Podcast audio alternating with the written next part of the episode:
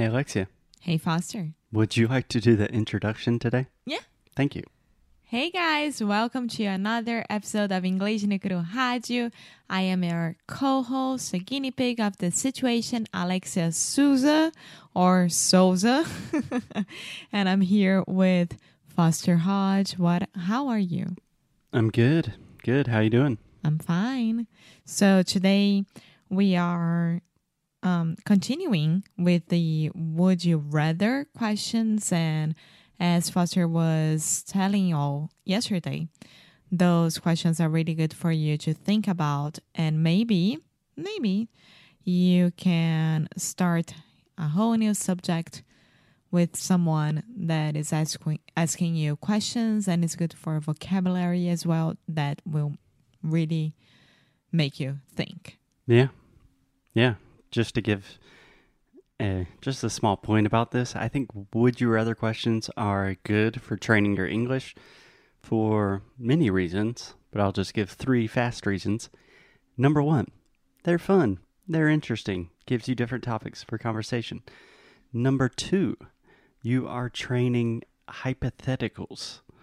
So you're imagining situations that are not necessarily real. Mm-hmm. So it really forces you to think creatively and use your imagination, mm-hmm.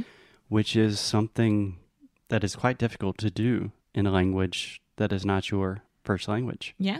So it really forces you out of your comfort zone. And finally, with hypothetical situations, you are forced to use a lot of different grammatical structures. Yes. Like, would you rather do this if there wasn't? So, gives you a lot of good different things to practice all in the same activity. Which is cool because it sounds like a silly thing to do, but when you stop and try this out with your friends, with someone that, I mean, that you like, it's very fun. And Yeah. I mean, fun is one of the fundamental factors to success in language learning. I have one that it's really fun for you today. okay. Okay, so Foster, would you rather have unlimited international first class tickets or never have to pay for food at restaurants? okay, would I rather have unlimited international first class tickets Mm-hmm. on airplanes Mm-hmm. or never pay for food at restaurants again? Yeah. Okay. So I think I understand why Alexia said this would be a fun one for me. Full transparency, full disclosure. I am not proud of this, but most of you know I recently arrived in Portugal Yes. to see Alexia after seven months of not seeing Alexia.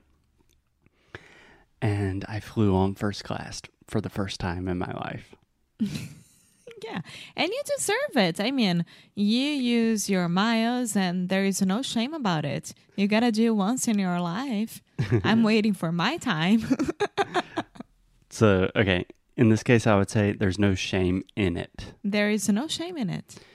Yeah, but I just do want to clarify number one, the only way I would ever purchase a first class ticket is using what we call frequent flyer miles because we are a business and we have to buy a lot of things for our business.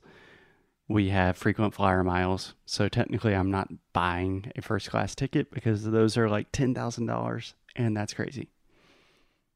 Secondly, prices for flights right now are really crazy. So it was like more or less the same to get first class or not first class. So I had to take advantage of it. I don't know why you're explaining yourself because I'm pretty sure that everyone is listening to you right now. It's like, tell me, how was it? Must be so cool because, I mean, let's be honest here. We don't get this chance a lot. The reason I'm trying to justify it is because before the pandemic, I traveled quite often. I travel internationally often.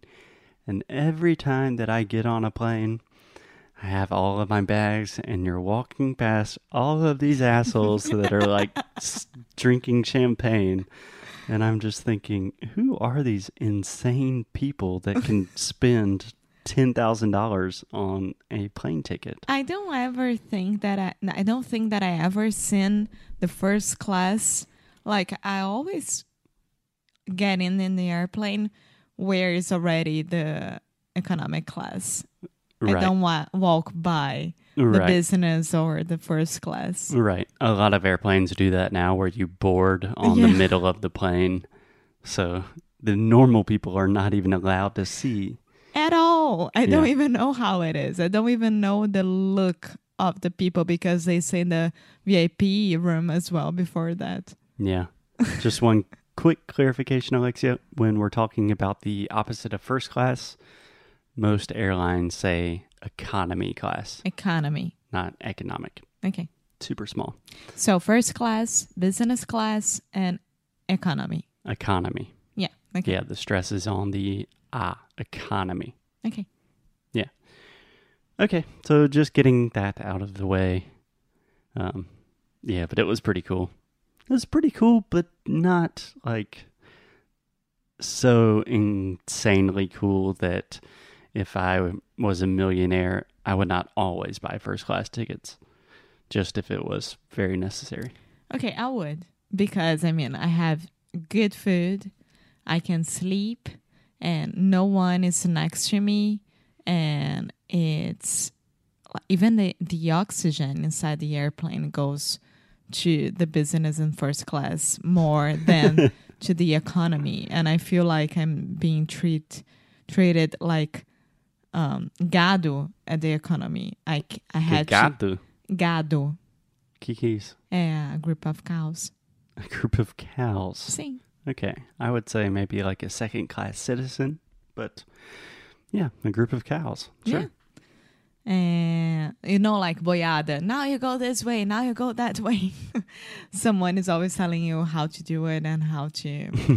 um, I mean, I want water, and I call the the aeromozo, the flight attendant, three times to get water. And business class and first class, you don't have this problem at all. Yeah, honestly, it was a little annoying how attentive the airline staff was because we're in a pandemic, so no one is traveling. There were only two other people in first class. There was one older lady right in front of me. She was sleeping the entire time. Um, and then there was one other guy that was pretty much asleep. So literally every 10 minutes, they're like, hey, do you want something to drink? Are you sure you don't want champagne? I'm like, no, just water. And I'm trying to sleep too. So, Yeah. Okay, returning to the would you rather question. Can you repeat the question for me? Would you rather, wait a second, let me get this right. Would you rather um, have unlimited international first class tickets or never have to pay for food at restaurants? Oh, food, for sure. Not even close. Yeah? Yeah, imagine. Okay. Let's imagine post COVID and everyone's traveling normally again. I travel a lot, but I don't travel internationally that often. And I eat every day. And I could go to a re- I could go to the nicest restaurants in the world every day and never pay for anything. I could literally spend millions and millions of dollars. Just practically, I think I would save a lot more money on food compared to airline tickets. Yeah. Yeah, I think you're right, but I would have chosen the first class. Yeah, and you would think about this. If I choose food, every time we go to a restaurant, you are thinking, "Oh my god, I should have chosen food." First class, yeah, it's kind of annoying when Alexia's sitting in first class and I'm in the economy class. Happens a few times a year. Not a big deal. I can get over it. But every day with the best food for free, Okay. easy choice for me. Yeah. So I think you're done. I think we are done. I like that question. I hope I justified that I am not a rich person at all. and I would never in normal circumstances fly first class, but if you have the chance, it was kind of cool. Yeah, of course. Okay. Thanks, Alexia. Bye.